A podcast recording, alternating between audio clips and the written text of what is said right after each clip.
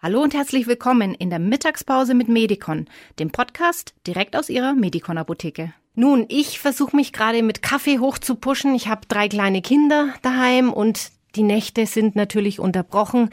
Man schläft nicht durch, wird das ein oder andere Mal mindestens aufgeweckt. Und ich spüre so einen leichten bis mittelstarken Kopfschmerz und ja, ich bin einfach ein bisschen kaputt. Jetzt ist die Frage, was kann man denn tun bei Kopfschmerzen so allgemein? Ich bin total glücklich, dass ich heute den Dr. Felix Schielein hier habe. Er ist eigentlich schon in Rente und steht uns aber trotzdem nochmal zur Verfügung. Da bin ich unheimlich dankbar, weil sozusagen das geballte Wissen uh -uh. an einer Stelle kommt. und damit spiele ich auch den Ball und übergebe ich an ihn zu dem Thema Kopfschmerzen ist vielleicht sogar eine Art Volkskrankheit. Ich weiß nicht, ob man es so nennen kann, aber es betrifft unheimlich viele Menschen. Ja, hallo, liebe Verena. Ich freue mich natürlich besonders, dass mich meine Tochter interviewt heute. Das ist was Feines. Das Thema Kopfschmerz ist wirklich ein vielschichtiges Thema. Wenn wir uns in der Apotheke umgucken, was wir am meisten verkaufen, sind es natürlich Kopfschmerztabletten, ganz klar. Dabei hat Kopfschmerz Ursachen, aus jeder Ecke unendlich viele. Und vorweg möchte ich vielleicht wirklich intensiv darauf hinweisen, dass Kopfschmerz keine Krankheit, sondern ein Symptom ist. Also Kopfschmerz hat immer einen Grund. Wenn ich jetzt diesen Kopfschmerz einfach mit einer Schmerztablette ausschalte, abschalte, dann ist er natürlich weg. Aber damit ist der Grund für den Kopfschmerz nicht beseitigt. Das wäre ja so, wie wenn Sie ein, wenn Ihre Öldrucklampe im Auto leuchtet ist gleich Kopfschmerz. Und sie sagen, scheiß Lampe, hauen mit dem Hammer drauf, machen die einfach aus. Dann stirbt natürlich irgendwann dieses Auto, weil es halt zu wenig Öl im Motor hatte. Deswegen macht es also keinen Sinn, einfach die Öldrucklampe zu eliminieren, sondern man muss im Öl nachfüllen. Und das Gleiche gilt auch für alle Erscheinungen des Schmerzes. Jetzt weiß ich natürlich sehr genau, dass chronische Kopfschmerzen wahnsinnige belastende, auf dem Lebensweg begleitende Situationen eines Menschen sein können bis zum bitteren Ende. Und es gibt ja Schmerzzentren, die sich massiv damit befassen. Ich befürchte allerdings manchmal, dass die Ausgangssituationen für diesen Schmerz vielleicht doch nicht ganz intensiv genug oder umfassend genug erforscht werden. Ganz einfach mal kann es ja sein, wie in deinem Fall jetzt, du hast einen niedrigen Blutdruck und ein niedriger Blutdruck ganz oft bringt manchmal Kopfschmerz mit sich. In so einem Fall wäre zum Beispiel eine Wechseldusche, also kalt-warm, eine einfache Geschichte und hinterher eine Tasse Kaffee, dann müsste der Schmerz eigentlich schon fast weg sein. Es gibt aber natürlich auch Kopfschmerzen, die auf wirklich schwere Erkrankungen zurückzuführen sind. Also ich will da keinem sagen, wenn Kopfschmerz länger andauert, muss man den immer abklären, was genau los ist. Also ein Gehirntumor beginnt natürlich auch mit dem Kopfschmerz. Solche Sachen muss man abklären. Umgekehrt braucht man nicht gleich Angst haben, oh, ich habe Kopfschmerzen. Ich habe wahrscheinlich einen Gehirntumor. Das ist natürlich Unsinn. Danke. Kopfschmerzen können, wie gesagt, vielschichtige Ursachen haben. Nach meiner Erfahrung äh, ist Kopfschmerz ganz entscheidend mit Stress gekoppelt. Stress aller Art, Stress im familiären Leben, Stress mit der Partnerschaft vor allem, solche stressigen Situationen führen dazu, dass pausenlos der Sympathikus, also der Abwehr- und Kampfnerv im Menschen aktiviert ist. Und eine Überaktivierung dieses Nervensystems des Sympathikus führt auch immer zu Kopfschmerz. Das heißt, in dem Fall wird sich darum drehen, die basalen Probleme zu lösen. Das hat jetzt mit Pharmazie ganz wenig zu tun. Es wird sich darum drehen, persönliche Probleme zu lösen in der Familie, berufliche Probleme zu lösen. Es kann auch sein, dass in solchen Fällen ein Psychotherapeut helfen muss. Man muss also selber dazu zurückfinden, dass man keine oder nicht übermäßig viele Streitfelder, Kampffelder um sich herum hat. Denn in dieser Situation, wie gesagt, über das sympathische Nervensystem, über die Adrenalinausschüttung, die vermehrte Hormonausschüttung Adrenalin, wird ein Kopfschmerz immer provoziert. Kopfschmerzen können auch allergische Art haben. Wenn ich jetzt die ganze Palette abarbeiten müsste, das würde ich gar nicht schaffen in dem Podcast. Ich will Ihnen aber die meisten Ursachen für diesen Kopfschmerz, den will ich noch kurz einhergehen. Ganz massiv ist Kopfschmerz auch ein Thema der elektrobiologischen Belastung. Also elektromagnetische Felder aller Art machen immer eins. Sie bauen Melatonin ab. Und das ist eine Geschichte, die ist eigentlich überhaupt nicht bekannt und wird auch nicht promoted, wird nicht gesehen. Melatonin ist ein Arzneimittel, aber es wird überhaupt nicht verwendet. Melatonin ist das Schlafhormon schlechthin. Melatonin ist das Hormon, das den sympathischen Teil abschaltet und dem parasympathischen Erholungsnerv die Chance gibt, sich zu entwickeln. So. Und wenn jetzt am Abend oder in der Nacht, wenn du aufwachst zum Beispiel, mhm. Da ein riesen Kindergeplärre, mhm. wenn du dann Licht anmachst, Licht zerstört Melatonin sofort, dann hast du kein Melatonin mehr drin und dann fällt das weitere Schlafen schwer. Und dann gibt's am Schluss dann, durch den reduzierten Gesamtschlaf, gibt's Kopfschmerzen. Nochmal zurück. Meine Empfehlung deshalb, Kopfschmerzpatienten, ganz einfach mal, am Abend nach, sagen wir mal, 16 Uhr, alle elektromagnetischen Felder vermeiden. Keine Computerarbeit, kein Fernsehen mehr. Das Licht, hier äh, so ein grelles Licht, kontraproduktiv ohne Ende langsam abdunkeln, langsam runtergehen lassen. Dann alle anderen Methoden, die denn, wir sind jetzt in der Kombination Kopfschmerz-Schlaf. Mhm. Denn das ist ganz entscheidend wichtig, dass ein, ein wirklich guter, erholsamer Schlaf ist natürlich das wichtigste Mittel gegen einen chronischen Kopfschmerz. Ich gehe jetzt mal nicht von dem Kopfschmerz aus, der auf irgendwelche speziellen Mechanismen zurückzuführen ist, sondern ich gehe auf den ganz normalen Kopfschmerz aus, den die Gesamtbevölkerung im Durchschnitt erleidet. Und da ist diese elektromagnetische Belastung wirklich nicht zu unterschätzen. Es dreht sich einfach darum, in den Schlaf rüberzuführen, auf eine geordnete Weise durch stetig gleiche Rituale, gleiche Schlafzeiten. Ganz entscheidend wichtig ist, ist, dass der Schlaf vor Mitternacht der sehr viel wichtigere ist. Also um 9 Uhr sollte spätestens die Einschlafphase vorbereitet werden und um 10 Uhr sollte sie eingeleitet werden, damit ich noch zwei Stunden vor mitternächtlichen Schlaf mitbekomme. Das ist ganz entscheidend. Die Frage, wie lang ist eine gesunde Schlafdauer, das ist nach meiner Erfahrung sieben Stunden, acht Stunden diese Ecke, sechs Stunden sind ein bisschen wenig, neun Stunden sind zu viel. Aber einleiten, zwei Stunden vor Mitternacht, ist entscheidend wichtig und davor, wie gesagt, mindestens vier, fünf Stunden Abstand zu elektromagnetischen großen Feldern. Hier eine Frage. Elektromagnetische Felder. Wie darf ich mir das vorstellen? Computerarbeit haben wir gesehen, aber was gibt's noch? Ist es auch ein WLAN-Netz oder was ist also das? Also verschiedene Intensitäten natürlich. Mhm. Allein die Hausleitung ist schon eine elektromagnetische Belastung. Zwar kleiner, kleinerer, kleinen Umfangs und deswegen eine kleine Empfehlung. Bauen Sie sich bitte in Ihr Schlafzimmer einen Netzfreischalter ein. Das macht der Elektriker für 250 Euro oder was. Und dann haben Sie die äh, Ringleitungen im Schlafzimmer netzfrei. Das ist ganz einfach. Aber viel wichtiger ist, nicht bis Ultimo vor dem Bildschirm zu sitzen. Mhm. Und eine kleine Bitte auch noch an die Bildschirme, die Blaufilter dran. Blaulicht ist das ähm, Licht, das dem Melatonin am meisten zusetzt. Die Melatoninproduktion im Organismus kann man messen im Speichel. Also wenn Sie das wissen wollen, wie Ihr Melatoninstatus ist, es gibt Labore, die messen im nächtlichen Speichel Melatonin. Und dann weiß ich sehr genau, ob mir Melatonin fehlt. Und dann muss ich es halt auch substituieren, das Melatonin. Ist für mich eines der Wundermittel, leider viel, viel zu wenig beachtet. Ich denke, behalten Sie die Melatonin-Thematik im Kopf und denken Sie an einen guten Nachtschlaf.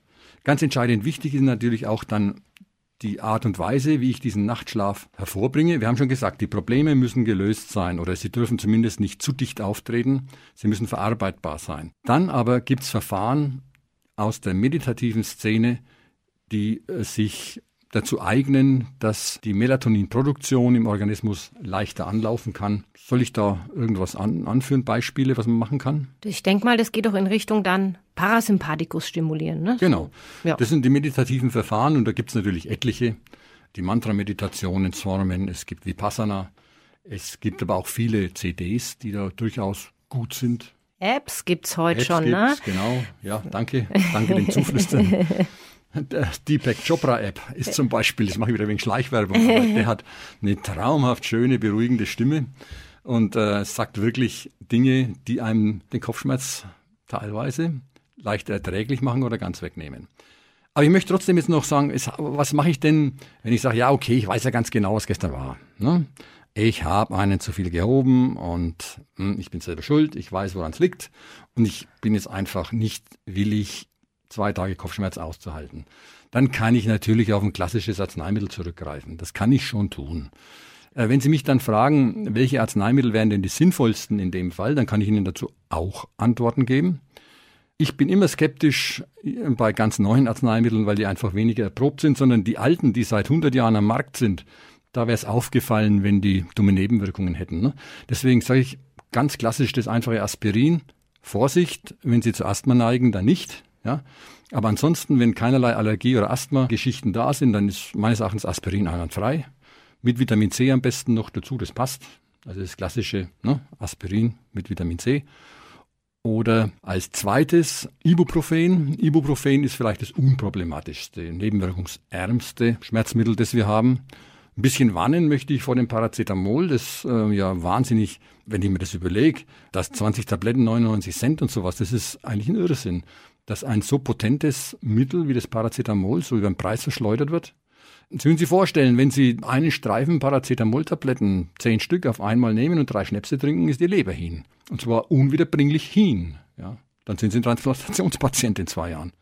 Mit diesen xenobiotischen Arzneimitteln ist schon nicht zu spaßen. Man muss genau aufpassen und der Apotheker hat hier wirklich seine Berechtigung und Verpflichtung zu sagen, hui, Vorsicht und da Stopp und das schon und das nicht.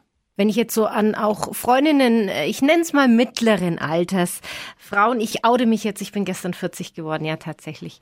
Und da kommt sogar oft dazu durch, sag ich mal, Belastung, Kinder, Beruf, so in der Mitte des Lebens, dass sogar Migräne ins Spiel kommt, also eine ganz starke Form von Kopfschmerz. Hast du da irgendwie noch einen Tipp? Ja, Migräne ist wirklich auch ein Riesenproblem, weil Migräne unterschiedlichste Auslöser haben kann. Migräne ist ja ein Gefäßkopfschmerz der wirklich aus allen möglichen Ursachen entstehen kann.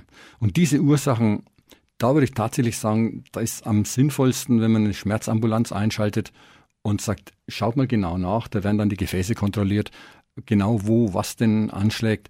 Natürlich gibt's äh, auch bei Migräne die gleichen Richtlinien, äh, leichtes Essen, guter Schlaf, wenn es irgendwie geht, äh, Lebensrhythmus, alle diese Dinge sind wahnsinnig wichtig und es gibt natürlich auch ein paar spezielle Arzneimittel, die aber alle verschreibungspflichtig sind und die ich hier auch nicht propagieren möchte, weil äh, die nichts an der Ursache Migräne machen. Mhm. Migräne ist wirklich, ist wirklich eine harte Geschichte, aber es gibt Migräne-Spezialisten unter den Ärzten, die finden Sie auch im Internet, die diese Verfahren dann, die ich jetzt eben angedeutet habe, anwenden und die dann aber bei Migräne jetzt sicher unter einer ärztlichen Begleitung eines Mediziners, der sich damit auskennt, gut aufgehoben sind. Generell heißt es immer noch in meinen Augen, xenobiotische, also Arzneimittel, die nicht körpereigenen Stoffen entsprechen, möglichst sparsam einzusetzen und möglichst vorsichtig einzusetzen.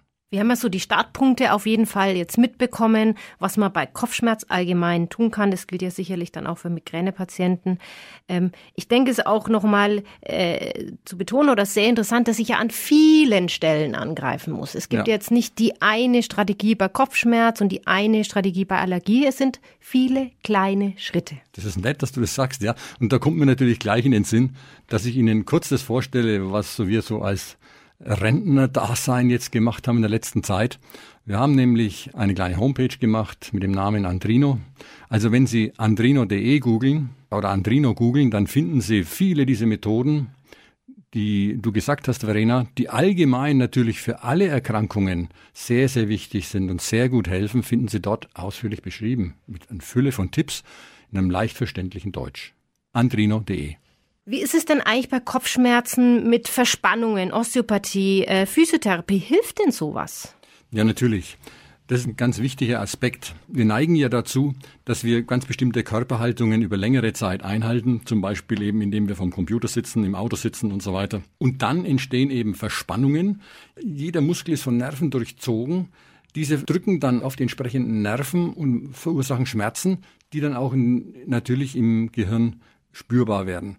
In dem Fall ist es immer auch gut, an die Osteopathie zu denken oder an eine normale Physiotherapie zunächst mal, wenn ich schon, schon weiß, wo die Verspannung lokalisiert ist. Verspannungen im Hals-Schulterbereich sind ganz häufig für Kopfschmerzen verantwortlich. Übrigens natürlich auch Schleudertraumata, die man irgendwann mal erlitten hatte und gar nicht bemerkt hat vielleicht. Alle diese Dinge kann ein guter Physiotherapeut sofort erkennen und kann die dann sukzessive in mehreren Sitzungen lösen und wie von Geisterhand sind dann die Kopfschmerzen oft mal weg. Ich habe auch noch vielleicht ganz kurz darauf hinzuweisen, dass Kopfschmerzen auch entstehen können durch Schwermetallintoxikationen, durch Schwermetallvergiftungen, Überlastungen. Das sind so Dinge, die ich gesagt habe, wenn chronische Kopfschmerzen da sind, müsste man eventuell auch eben, oder muss man sicher auch einen Arzt zuziehen, der sich damit auskennt. Man sollte dann auch eben dran denken, eine Schwermetallüberlastung auszuschließen und das kann man mit einem sogenannten DMPS-Test beispielsweise machen. Ich meine jetzt, dass das auch häufig zusammenhängt, Schwermetallüberlastungen mit elektrobiologischen Überlastungen, mhm. die potenzieren sich nämlich und die führen dann als Reaktion zu diesen Verspannungen. Und wenn ich die gezielt von drei Seiten angreife, also Weglassen der elektrobiologischen Belastung, Lösen der Verspannungen, Absenken der Intoxikation, der Vergiftung durch ausleitende Maßnahmen, dann ist das schon mal ein Tool, dann ist das schon mal eine Geschichte, die sehr, sehr erfolgversprechend ist. Das Thema natürlich Gifte, Wohngifte, ähm, nur ganz kurz angerissen. Was sind denn diese Gifte? Von welchen Schwermetallen sprechen wir denn? Woher kommen die denn in unserer Welt? Im Prinzip sehr einfach. Das wichtigste problematische Schwermetall in unserem Körper ist natürlich das Quecksilber. Quecksilber ist zwar nicht der giftigste Stoff der Welt, aber er ist der gefährlichste Stoff der Welt. Warum? Weil er überall vorkommt und sie nicht vermeiden können, dass Quecksilber in ihren Körper gelangt. Quecksilber ruft derart viele Erkrankungen hervor und die bleiben fast immer unbemerkt. Quecksilber war schon immer auf dieser Welt. Quecksilber hat es schon vor Millionen Jahren gegeben, und zwar durch Vulkanausbrüche. Der Mensch hat also in seiner Evolution, in seiner Entwicklungsgeschichte Methoden entwickelt, wie er Quecksilber abspeichern kann. Und das tut er im Fettgewebe. Also er speichert Quecksilber im Fettgewebe und auch im Bindegewebe, also im Grundgewebe ab und verhindert so, dass dieses Quecksilber die Organe schädigt. Und es geht so lange gut, bis der Mensch normalerweise eben eines normalen natürlichen Todes stirbt, bis er 80, 90, 100 Jahre alt ist. So lange reichen diese Speicher von ihrer Entwicklungsgeschichtlichkeit her aus. Aber was ist jetzt in letzter Zeit passiert? Wir haben ohne Ende Kohle verbrannt und aus dieser Kohleverbrennung wurden derartige Mengen Quecksilber freigesetzt, dass heute bei uns zum Beispiel sogar ein Fisch aus einem Bergbach nachweislich Quecksilber enthält. Durch die Abregnung der Gifte, die bei der Kohleverbrennungen ausgeschleust werden. Das heißt, sie können überhaupt dem Quecksilber nicht mehr entgehen. Sie haben Quecksilber im Trinkwasser, Sie haben Quecksilber überall drin, Sie haben es in allen Lebensmitteln drin. Und es ist nur die Frage, hat Ihr Körper genügend Speicherkapazität, bis er eines natürlichen Todes stirbt? Oder ist es passiert, dass er eine dämliche Amalgamfüllung gekriegt hat? die schlecht gelegt war und schon in jungen Jahren seine Speicher vollgeknallt hat. Aus all dem können massive Kopfschmerzen äh, sich ergeben, aber auch andere schwere Erkrankungen. Denn ganz eindeutig geht natürlich eine Quecksilberentgiftung Richtung Krebserkrankung. Also man muss immer schauen, das ist eine prinzipielle Geschichte, die jetzt nicht nur was mit Kopfschmerz zu tun hat. Und deswegen mache ich das ein bisschen ausführlicher, wenn es dir recht ist. Mhm muss man immer schauen. Jeder Mensch sollte das gucken, wie ist denn mein Quecksilberstatus? Sind meine Speicher voll? Habe ich zu viel Quecksilber? Dann muss ich dieses Quecksilber ausleiten, aktiv ausleiten, aus dem Körper rauskriegen. Autoimmunerkrankungen sind ganz, ganz häufig Schwermetall getriggert, Schwermetall gesteuert. Getriggert ist gesteuert. Das heißt also, suchen Sie sich einen Arzt, der das kann, man macht es eben, wie ich schon mal kurz angedeutet habe, mit der DMPS-Analytik und bekommt dann raus, Quecksilber in Ordnung, ja, nein. Und dann vermeiden Sie natürlich auch die quecksilberhaltigen Lebensmittel.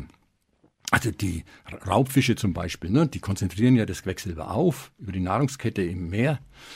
Ein Thunfisch hat zurzeit etwa 2000 Mikrogramm Quecksilber pro Kilogramm. Ne? Wenn Sie das überlegen, ein Thunfischsteak dann, sagen wir mit, mit 100 Gramm, das hat 200 Mikrogramm Quecksilber. Um die auszuscheiden, Ihr Körper kann ungefähr 4 bis 5 Mikrogramm Quecksilber pro Tag ausscheiden, mhm. brauchen Sie allein dafür 40 Tage.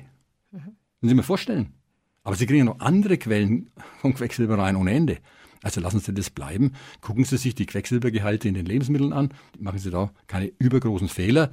Lassen Sie sich unbedingt die Amalgam sanieren. Das ist eine wichtige Geschichte und zwar von einem, der es kann. Der muss das richtig machen, der muss dafür sorgen, dass das dann bei der Entfernung nicht in den Körper gelangt und so weiter. Wäre aber ein neues Thema. Mhm. Vielleicht da noch ein ganz kurzes Wort. Äh, ich habe jetzt, äh, klar, ich verstanden, wir nehmen Quecksilber auf durchs Essen zum einen, durch die Umwelt. Was ist denn, wenn ich jetzt zum Beispiel und mein Mann mich testen lassen auf Quecksilber und ich habe ganz hohe Werte und mein Mann hat komischerweise, obwohl der im gleichen Lebensraum lebt und die gleichen Dinge isst, hauptsächlich, sage ich jetzt mal, warum hat der denn vielleicht bessere Werte? Also das liegt natürlich daran, was in jungen Jahren passiert ist. Wer hat mehr Amalgamfüllungen gekriegt, wer weniger.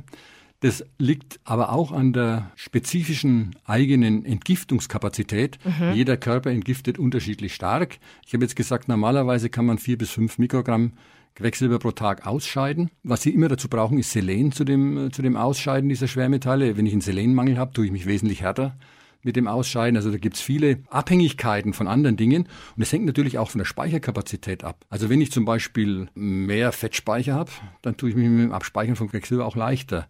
Wenn ich einen äh, voluminöseren Körper insgesamt habe, tue ich mich auch leichter. Da gibt's schon sehr, sehr große Unterschiede. Das ist ja also jetzt wirklich spannend, weil ich stelle mir jetzt die Frage, wir haben auch jetzt lange über Gesundheit gesprochen, wir haben auch gesprochen, wie wichtig es denn ist, abzunehmen bei verschiedenen, eigentlich generell, ja, das, das Körpergewicht zu reduzieren. Was passiert denn jetzt, wenn ein Mensch, der etwas fülliger ist und vielleicht gut Schwermetalle abgespeichert hat, plötzlich sehr viel abnimmt? Wenn der Mensch abnimmt, dann werden natürlich erstmal, werden natürlich tatsächlich die Fettspeicher werden geleert. Aber da sorgt der Körper dann auch schon dafür, dass die durch vermehrtes Trinken, das muss man ja dazu machen, auch vermehrt ausgeschieden werden. Mhm. Aber wenn ich jetzt zum Beispiel quecksilberbelastet bin und will abnehmen, und das ist eine sehr, sehr sinnvolle Maßnahme natürlich, dann werde ich gleichzeitig auch quecksilberausleitende Verfahren anwenden. Gleichzeitig zum Fasten. Dann werde ich ja zum Beispiel spagyrisch Quecksilber ausleiten. Das erfahren Sie in der Apotheke, wie das geht. Oder ich nehme Koriander gehäuft dazu. Oder ich nehme Zeolit. Es gibt viele Sachen, die helfen, Quecksilber aus dem Körper rauszukriegen. Das mache ich dann gleichzeitig. Das ist sicher richtig. Und wir, wir berühren immer so total interessante Themen, wo man noch viele Gespräche führen könnte. Du hast Fasten erwähnt. Ich denke, das ist vielleicht auch was, da können wir mal in einem nächsten Gespräch, Podcast drüber reden.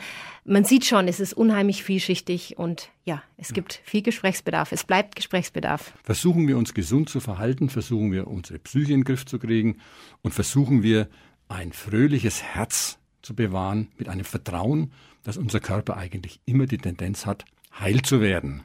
Und mehr kann ich eigentlich als Schluss gar nicht sagen. Ich wünsche Ihnen alles Gute und eine gute Gesundheit. Vielen, vielen Dank für die interessanten Einblicke aus erster Hand, äh, gebündelte Erfahrung, langjährige Berufserfahrung mit ganz, ganz vielen Patienten. Vielen, vielen Dank, Felix oder Vater, Papa. und ja, ich freue mich schon auf die nächsten Gespräche und Podcasts. Ja, gerne.